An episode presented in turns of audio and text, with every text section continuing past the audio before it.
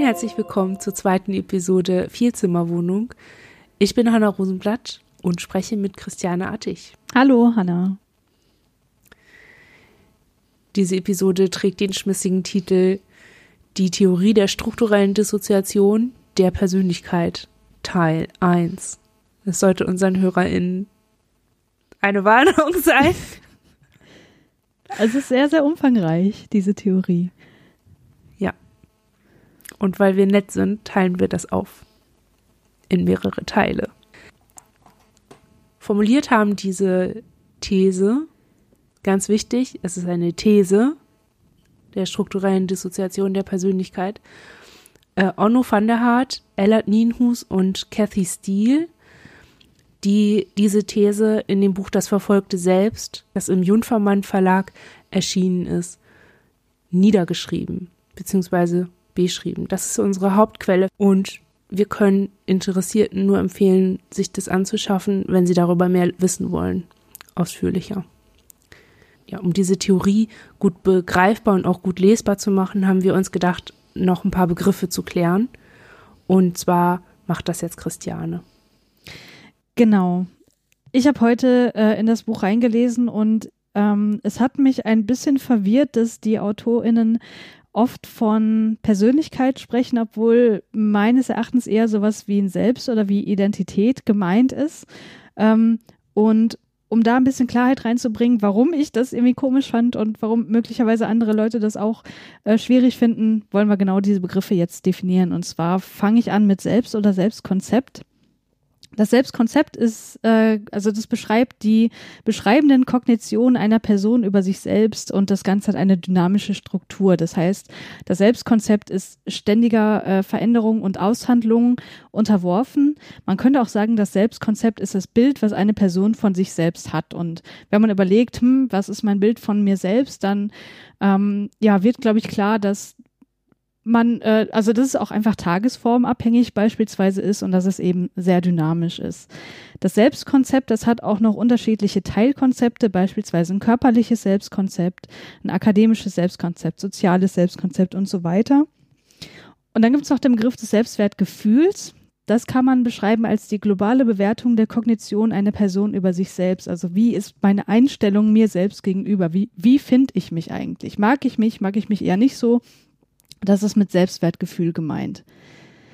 Dann gibt es den Begriff der Identität. Ähm, das ist ein Begriff, der findet sich eher in der Philosophie als in der Psychologie. Identität beschafft, äh, beschäftigt sich mit der Frage, wer bin ich eigentlich? Ähm, ich habe hier ein Zitat mitgebracht aus dem ähm, Artikel von Spektrum, den wir auch verlinken in den Show Notes. Und da steht, Identität lässt sich als die Antwort auf die Frage verstehen, wer man selbst oder wer jemand anderer sei. Identität im psychologischen Sinne beantwortet die Frage nach den Bedingungen, die eine lebensgeschichtliche und situationsübergreifende Gleichheit in der Wahrnehmung der eigenen Person möglich machen. Das heißt eine innere Einheitlichkeit trotz äußerer Wandlungen. Da schwingt so ein bisschen mit, dass es auch ein dynamischer, konstruktiver Prozess ist, also ähnlich wie beim, beim Selbstkonzept auch. Ähm, aber die Identität geht noch ein Stück weiter. Also die Identität besteht sozusagen aus dem Selbstkonzept, sprich das Wissen darüber, wer ich bin und der Selbstaufmerksamkeit. Also ich bin mich, ich bin mir meiner selbst bewusst, ich kann über mich selbst nachdenken.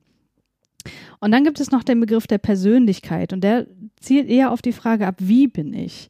Das heißt, die Persönlichkeit kann beschrieben werden als das Konglomerat aller Eigenschaften einer Person und dazu gehören ganz viele unterschiedliche Eigenschaften beispielsweise grundlegende Merkmale und Dispositionen. Dazu gehören generelle Motiv- und Interessendispositionen, also beispielsweise, wie ist mein Bedürfnis nach Wirksamkeit, Kontrolle, nach Bezogenheit, was sind so meine persönlichen Interessen, was sind meine sachbezogenen Interessen aber auch eben generelle Temperaments- und Persönlichkeitseigenschaften.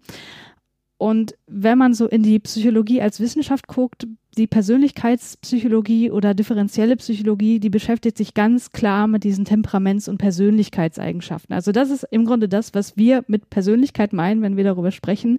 Wir Psychologen meine ich in dem Sinne. Ähm, Beispielsweise, wie emotional ist jemand, ähm, wie, wie sozial verträglich ist jemand, wie aktiv ist jemand, ähm, aber auch die ganz klassischen Big Five Persönlichkeitsfaktoren, Neurotizismus, Extraversion, Gewissenhaftigkeit, Verträglichkeit und Offenheit für Erfahrungen. Je nach Theorie kommen da auch noch physische Eigenschaften teilweise mit rein. Also beispielsweise, welche Fähigkeiten habe ich, welche Fertigkeiten habe ich, welche äh, ja, ne, physischen Eigenschaften hat mein Körper.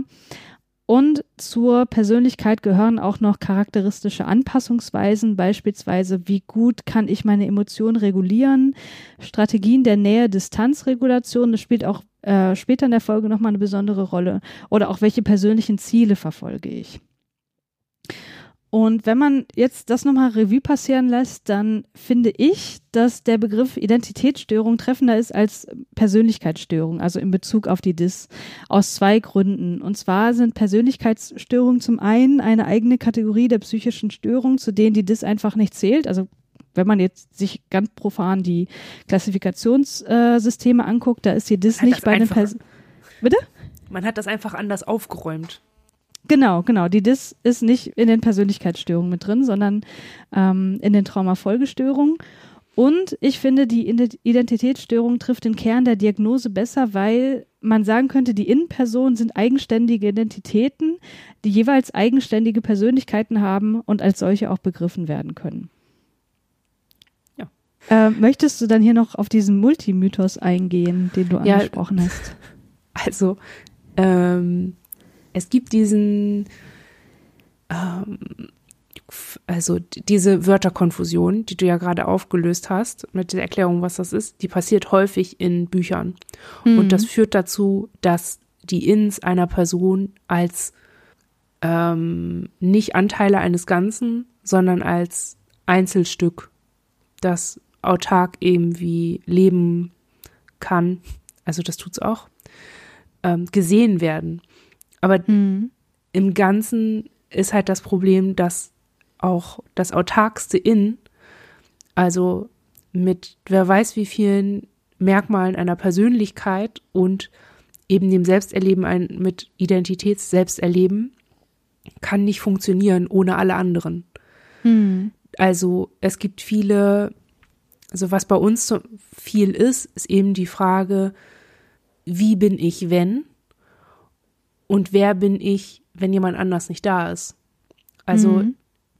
dadurch, dass sich äußere Lebenskontexte und soziale Kontexte immer wieder verändern im Laufe des Tages oder des Jahres oder über die Jahre, äh, können sich diese Ins eben doch nicht häufig, also häufig zumindest bei uns nicht, ähm, so halten, als wären sie tatsächlich eigenständige Menschen. Mhm. Wir haben aber schon betroffenen Berichte gelesen, die das suggerieren mhm. wo dann Berichte sowas sagen wie, ja, und dann hat dieses und jene in irgendwie die nächsten zehn Jahre gelebt. Hm, okay. Hm. Das, das mag sich so angefühlt haben und das kann so erlebt worden sein, wird aber nicht der Realität entsprechen. Hm. Selbst wenn nicht alle außen waren und nicht alle bewusst in irgendeiner Form daran beteiligt waren, funktioniert das je, je je mehr viele man ist, ist man irgendwo bewusst oder unbewusst auch davon, also davon abhängig, dass die anderen da sind. Ich kann es nicht so gut erklären, aber ich weiß ganz genau, dass ich ich bin, weil ich eben nicht andere bin. Mhm. Weil mir Dinge fehlen, die die anderen aber können oder die die anderen haben. Und das ist wiederum Teil meiner Identität und mhm. auch Teil meiner Persönlichkeit als innen von vielen. Mhm. War es nachvollziehbar oder war das eher verwirrend?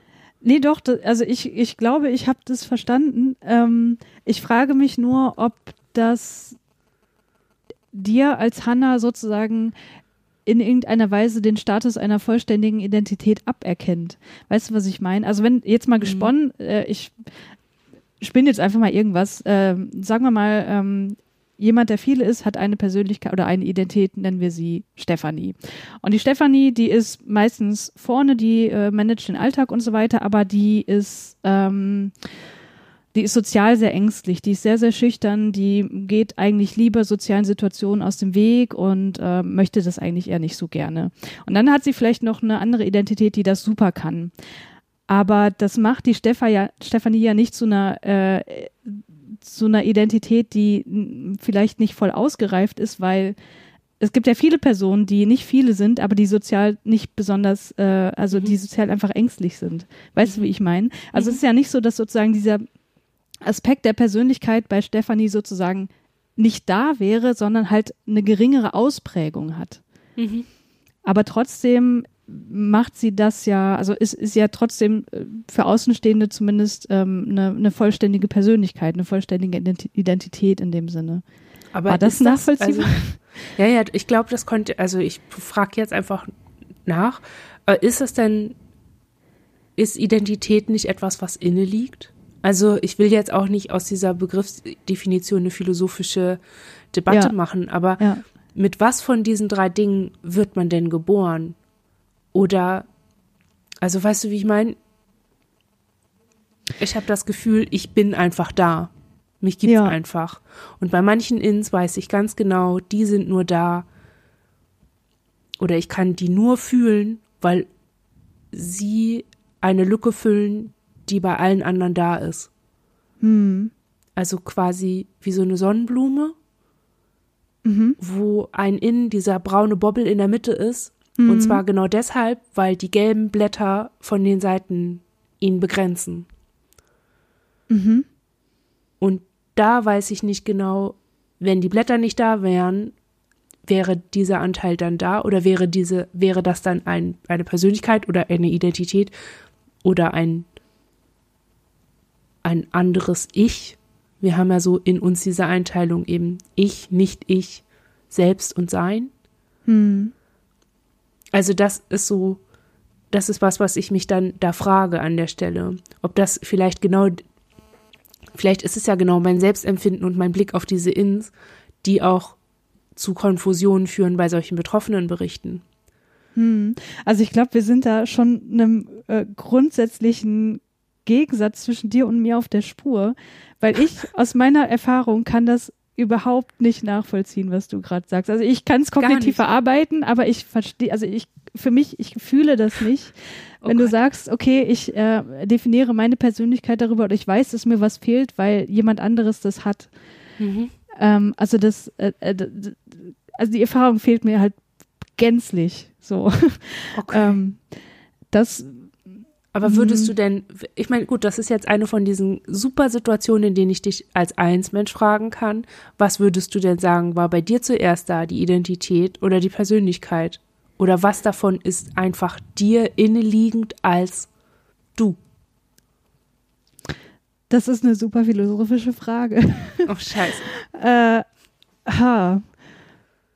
Also, wenn ich so an meine Kindheit zurückdenke, ich, also, hm, wir haben ja gerade gesagt, sowohl Identität als auch Selbst, als auch Persönlichkeit ist irgendwie ständigen ähm, Änderungen unterlegen. Und die Persönlichkeit, die bildet sich nach und nach äh, aus und wird dann ab einem gewissen Zeitpunkt relativ stabil, kann aber trotzdem immer noch verändert werden. Also ich würde sagen, dass die Persönlichkeit auf jeden Fall später kommt als die Identität. Also ich sehe Identität als sozusagen den Kern, der fest in mir drin ist der natürlich auch immer im Wandel ist, aber Identität ist das, wo ich sagen würde, das bin ich und das war ich auch schon als kleines Kind. Natürlich mit anderen Persönlichkeitseigenschaften, mit Persönlichkeitseigenschaften, die noch nicht so in Stein gemeißelt waren. Aber Identität sehe ich als den Kern von allem. Ja. Ja gut, und da sitzt unsere Dissoziation. Vielleicht ist das dann genau. der Unterschied. ja. ja. Okay. Also ich glaube, wenn, wenn ich nochmal an diese Sonnenblume denke, mhm. dann ähm, entsteht meine, mein Selbstkonzept, also das, was ich von mir weiß, ich weiß, wie ich bin, vor allem dadurch, äh, wie ich mit anderen umgehe und wie andere mit mir umgehen, also voll, vollkommen außenstehende Personen. Ich weiß, dass ich beispielsweise ähm, was, was Schüchternheit angeht oder, ne, also Extraversion und so weiter, dass ich mich da entwickelt habe, weil ich merke, wie andere mit mir umgehen und wie ich mit anderen umgehen kann mittlerweile. Also das ist irgendwie so, so ein Spiegelungsprozess. Also ich merke, okay, ähm, durch die Interaktion mit anderen wird mir gespiegelt, wie ich bin. Ergibt das irgendwie Sinn? Mhm. Ja. Okay. Und da ist ja bei uns auch wieder eine Dissoziation. Das kriegen wir ja auch nicht unbedingt mit. Hm. Stimmt. Also das ist ja auch wieder so was, ähm, ja, was dann auch wieder, ähm, ja, gestört ist. Ja. Gestört wird. Oder verzerrt sein kann.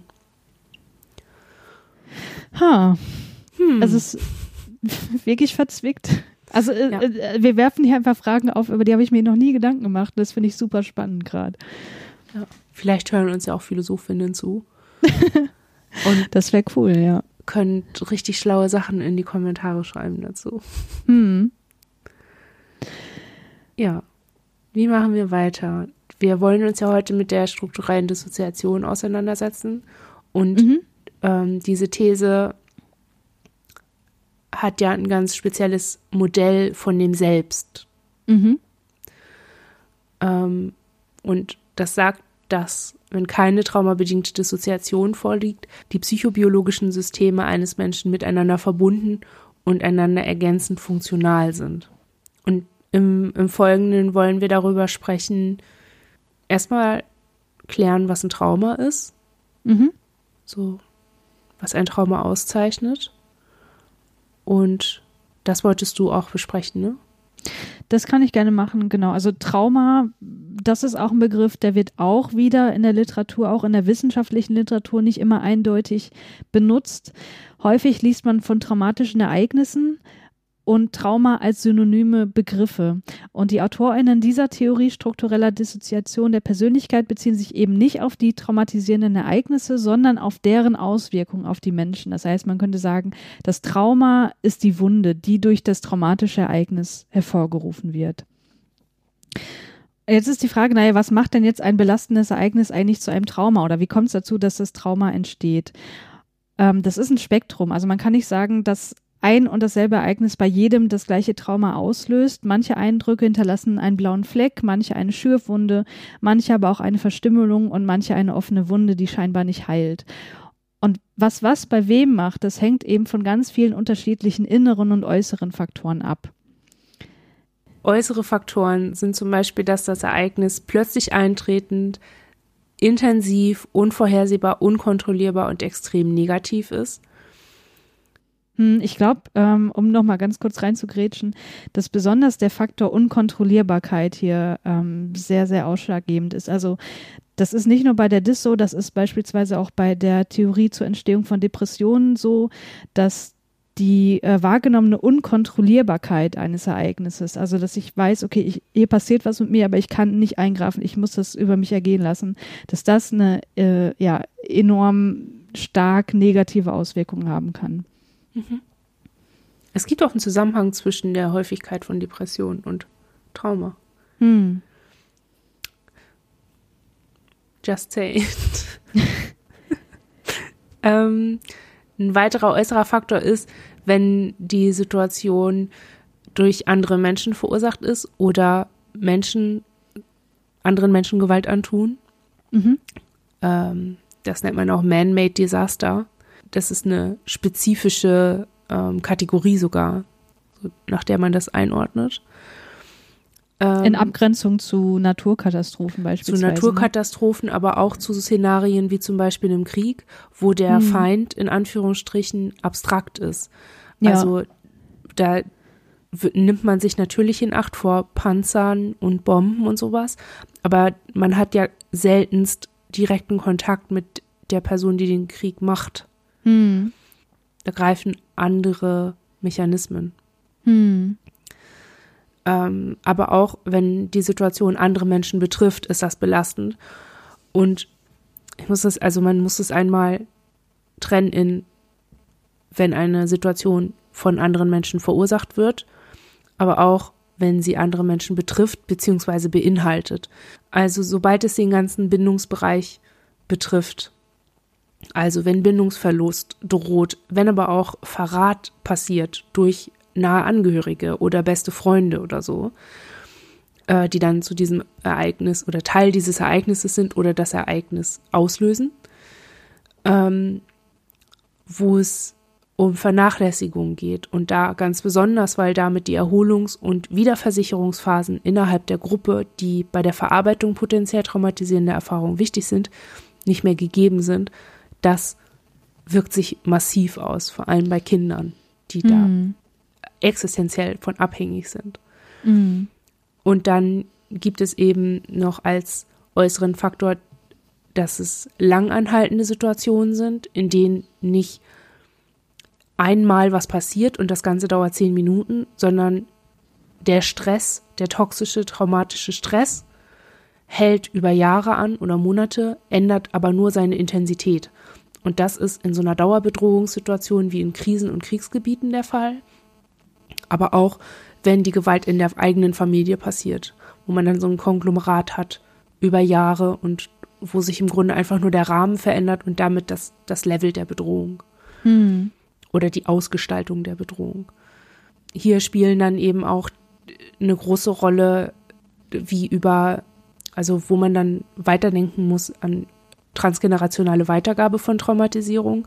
Was bedeutet das, ja, manchmal die Eltern ihre Traumatisierung weitergeben an die Kinder, aufgrund dessen, dass sie dadurch, dass die eigenen Eltern noch leben und sie mit denen in so einem traumatischen Ding leben, in solchen Dynamiken, nicht anders können, als diese Geschichten an das Kind weiterzugeben, eben weil sie noch in diesem, in diesem Funktionieren sind.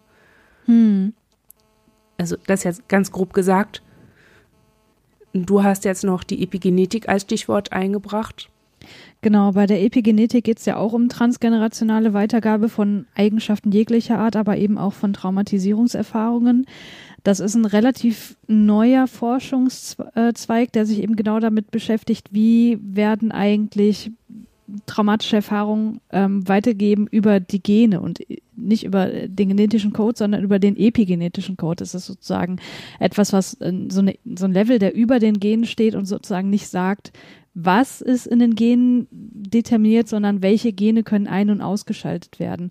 Da gibt es ganz viel Forschung dazu, wie sich beispielsweise die Hungersnöte nach dem Zweiten Weltkrieg in den Niederlanden ausgewirkt haben auf die Folgegeneration. Und da lässt sich eben durch ähm, genetische Analysen nachweisen, dass sich das tatsächlich durch die epigenetischen Marker auf die Kinder auch wieder auswirkt. Und das ist auch was, was man hier, glaube ich, auch auf jeden Fall im Hinterkopf behalten muss, dass es eben nicht nur durch Sozial Sozialisation weitergegeben werden kann, sondern tatsächlich auch sich in, in ja, physischen Faktoren wie der Epigenetik ähm, ja, niederspiegeln kann. Ja. Wir genau. können dazu ein, äh, einen Buchtipp geben, und zwar heißt das Das Gedächtnis des Körpers, ist von Joachim Bauer. Der hat da sehr viel zugeschrieben, und zwar speziell zum Kontext von Depressionen und Herzerkrankungen. Hm. Und meine Theorie wäre an der Stelle, dass eben, während man in so einer traumatischen oder traumabedingten Situation ist, gerade in wenn es um die fam familiäre Gewalt oder Gewalt in Familien geht, dass bestimmte Gene einfach nicht angeschaltet werden können, mhm. umgeschaltet werden können. Und dass entsprechend auch nur bestimmte Gene weitergegeben werden können in einem bestimmten, ich sag mal, Setup, wie so einen bestimmten Schaltplan. Mhm. Dass sich wenn die Elterngeneration in so einem bestimmten Stress, Stresslevel ist, das sich gerade als evolutionär sinnvoll herausstellt und deswegen sind die gerade so eingestellt, sag ich mal, so programmiert, dass es sinnvoll ist, dieses Setup genauso weiterzugeben an die kommende Generation. Hm. So, das, das ist meine Theorie. Aber ich habe mich damit jetzt noch nicht so weitergehend befasst, dass ich sagen könnte, bei Traumatisierung ist das auch so. Was man hm. aber schon weiß, ist, dass das bei Depressionen zum Beispiel so ist. Ja, das stimmt. Also. Ja. Ja, dann gibt es noch innere Faktoren, das heißt äh, Faktoren, die in der Person selber liegen, die auch eine Auswirkung darauf haben können, ob sich eine traumatische äh, ein traumatisches Ereignis zu einem Trauma entwickelt. Da hattest du auch einige rausgesucht. Ja, dazu gehören vorherige Traumatisierungen. Dazu kommen, wenn das, wenn eine chronisch dysfunktionale Betreuung in der Kindheit vorlag, später relevante Resilienzfaktoren fehlen. Und zwar jene, die durch Selbstberuhigung, durch soziale Bindung entstehen. Das ist, das ist, was bei einer funktionalen Betreuung in der Kindheit in der Regel entsteht. Mhm. Und dann später als Schutzfaktor wirken kann. Mhm. Ähm, eine vorangegangene psychologische Behandlung kann so ein innerer Faktor sein.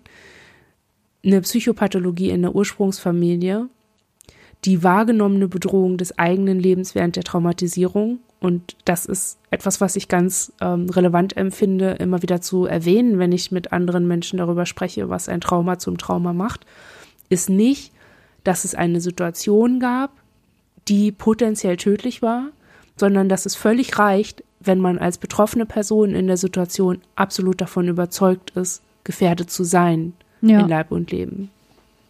Ich glaube, das, es fällt, das fällt manchen einfach wirklich schwer zu verstehen, dass sowas schon reicht. Hm. Ähm, außerdem ist ein weiterer innerer Faktor peritraumatische emotionale Reaktion, peritraumatische Dissoziation. Das heißt, die Reaktion, die Dissoziation während bzw. unmittelbar nach dem traumatisierenden Ereignis. Dann geht es um den Mangel an sozialer Unterstützung. Aber auch das Geschlecht kann eine Rolle spielen. Wobei damit jetzt nicht gemeint ist, dass das biologische Geschlecht an sich determiniert, okay, Frauen bekommen wohl mit größerer Wahrscheinlichkeit aufgrund ihres Geschlechts eine äh, Traumafolgestörung, sondern das ist so gemeint, dass eben die sozialen Faktoren, die mit dem Geschlecht zusammenspielen, ausschlaggebend sind. Ähm, Mhm. Ja. Jetzt träumt sie auch noch. oh. Dieser Hund bellt sonst nie, ne? Außer wenn es vielleicht mal klingelt oder so. hm. Dann macht sie mal Wiff, aber so, ich weiß nicht, was sie da anbellt nach, im Traum. Okay, möchtest du dann einfach weitermachen? nee, ich würde vorschlagen, du machst jetzt diesen, diesen letzten Schluck noch. Okay. Bei Kindern ist es so, dass häufig alle Risikofaktoren, die wir gerade aufgezählt haben, vorliegen. Ähm, da wäre so ein Stichwort körperliche und geistige Reife. Die AutorInnen ähm, bezeichnen das als mentale Effizienz und Energie. Das sind Begriffe, die sind mir als Psychologin nicht so richtig geläufig gewesen. Deswegen glaube ich, kann man hier an der Stelle sagen, sie meinen damit, dass Kinder noch nicht ausgereifte Coping-Strategien haben, also dass sie noch nicht wie Erwachsene wissen, wie sie mit Stress umgehen können oder einfach andere Coping-Strategien haben, die hier einfach ja nicht, nicht richtig greifen können. Oder man könnte auch sagen, dass sie eben mangelnde Resilienzfaktoren haben, also Schutzfaktoren, die ein chronisches Trauma verhindern können. Dann spielt die Vorbereitung eine Rolle. Das heißt, je besser vorbereitet, desto mehr Verarbeitungsmöglichkeiten sind vorhanden, desto weniger Risiko für eine Traumafolgestörung. Und schließlich ähm, denke ich auch noch ganz zentral die zugeschriebene Bedeutung des Ereignisses. Das heißt, die kognitive Bewertung dessen, was mir hier passiert und dessen, wie ich auch reagiere. Beispielsweise kann es so zu so Kognitionen kommen, wenn ähm, ja ein körperlicher Missbrauch vorliegt, dass man denkt, ich muss selbst daran schuld sein, dass man mir so etwas antut, weil das ist ja eigentlich eine Person, die mich liebt. Personen, die, die mich lieben, die würden sowas nicht tun, also muss ich schuld dran sein. Genau. Das waren also jetzt die inneren Faktoren, die ja sozusagen das Risiko, eine Traumafolgestörung zu entwickeln, erhöhen können. Aber jetzt ist ja noch die ganz große Frage, ist denn ein Trauma gleich eine Traumafolgestörung? Also wie ist da der Zusammenhang? Ich würde gerade gerne noch irgendwie was dazwischen schieben, weil Ja. ich auch ganz wichtig finde zu sagen, dass es eben auch Menschen gibt, bei denen alle diese Faktoren vorliegen. Also, ne, die können alle Mhm. inneren Faktoren haben, die können alle äußeren Faktoren vorliegen haben. Die Wahrscheinlichkeit kann total hoch sein und trotzdem kann es sein, dass sie in der Situation, wo alles kaputt geht, trotzdem keine Traumafolgestörung entwickeln. Hm. Also es ist nicht so, dass man sich das so vorstellen kann, dass das wie so ein Bingo ist, das man ankreuzen kann. Ja, ja. Und wenn alles erfüllt ist, dann ist es auf jeden Fall ein Trauma. Es ist vor Mhm. allem dann ein Trauma, wenn es zu Dysfunktionalität führt. Hm. Das ist so ein bisschen auch so ein äh, Vulnerabilitätsstressmodell. Das haben wir ja ganz oft bei psychischen Störungen, ähm, wo das Bild immer ist, es ist ein Fass, das zum Überlaufen gebracht wird. Und die Größe des Fasses wird sozusagen determiniert durch die Resilienzfaktoren, die jemand hat. Also Personen, die halt sehr viele Schutzfaktoren haben, beispielsweise eine super unterstützende soziale Umgebung, ähm, äh, demografische Faktoren, die für sie sprechen, also einfach äh, ja, finanziell abgesichert sind beispielsweise oder wenn man jetzt an Kinder denkt, eine, eine super funktionale Kindergartengruppe, wo liebe Kinder drin sind, wo sich kümmernde Erwachsene äh, da sind und so weiter. Also wenn das fast, fast schon sehr groß ist, dann kann sozusagen viel an Stress reinkommen, ohne dass irgendwas passiert. Aber selbst bei denen kann das Fass halt auch irgendwann zum Überlaufen gebracht werden. Aber wann Ja. das passiert und ob das überhaupt passiert ist, hängt von so vielen unterschiedlichen Faktoren ab.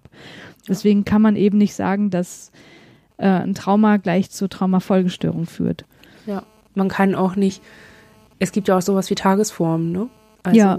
kannst einfach einen scheiß Tag haben, wo alles sowieso scheiße ist. Und wenn dann noch Scheiße obendrauf passiert, Ja. dann kannst du der fitteste Mensch auf Erden sein, den es einfach dann kalt erwischt. Und Hm.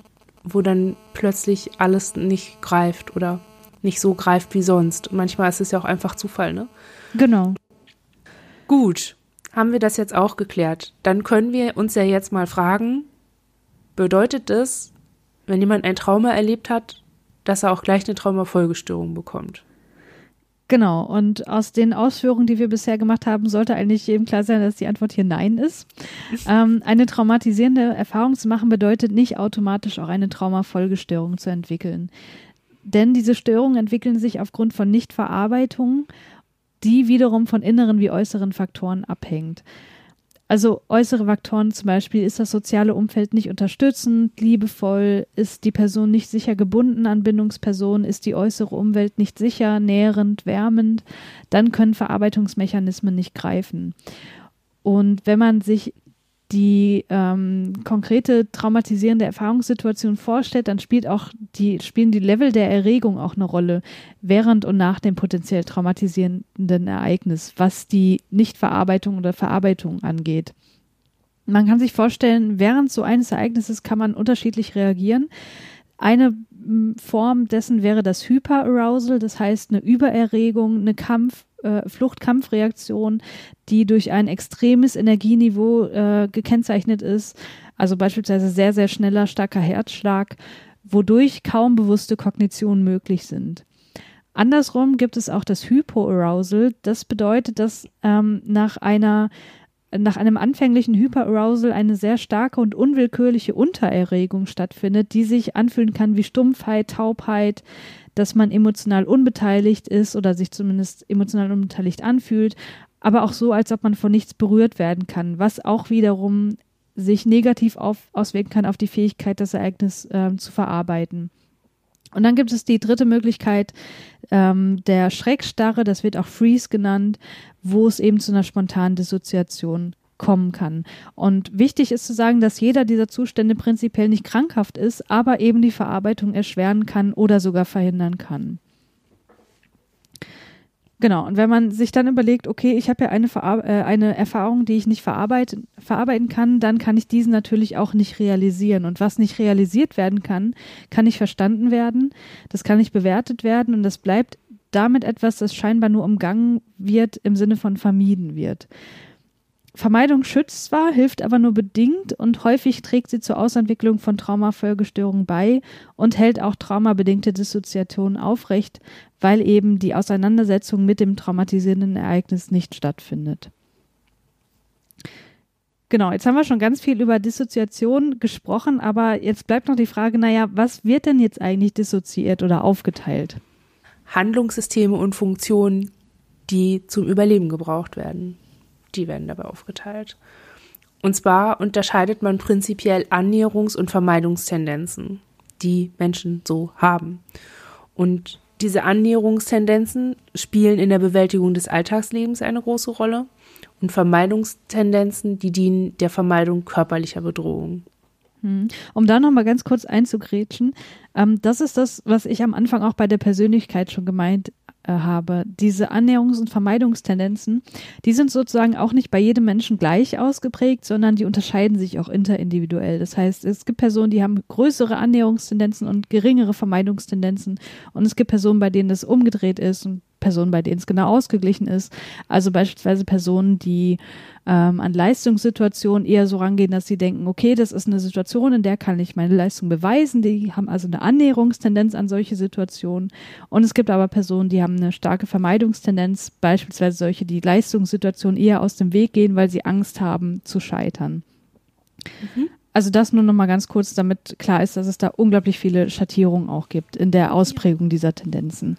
Ja, ich finde das Beispiel sehr gut, weil das auch, ich kann das jetzt prima weiterleiten, nämlich da Personen eben unterschiedlich diese Tendenzen in sich haben, verhalten sie sich auch unterschiedlich und haben unterschiedliche Handlungssysteme zur Annäherung, also Mhm. zur Alltagsbewältigung. Ne? Und diese Handlungssysteme werden eingeteilt, also die Handlungssysteme zur Annäherung werden eingeteilt in die Systeme zur Exploration, also zum Erforschen der Umgebung, Arbeit, also in, auch bei der Arbeit, im Studium und im Spiel. Es geht um Energiemanagement, also Erholung, Schlafen und Essen und soziales Engagement, also Fürsorge, Bindung, Sexualität und Fortpflanzung. Und das ist quasi so Teil Überleben im Alltag und dahinter steht Handlungssystem zur Vermeidung körperlicher Bedrohung.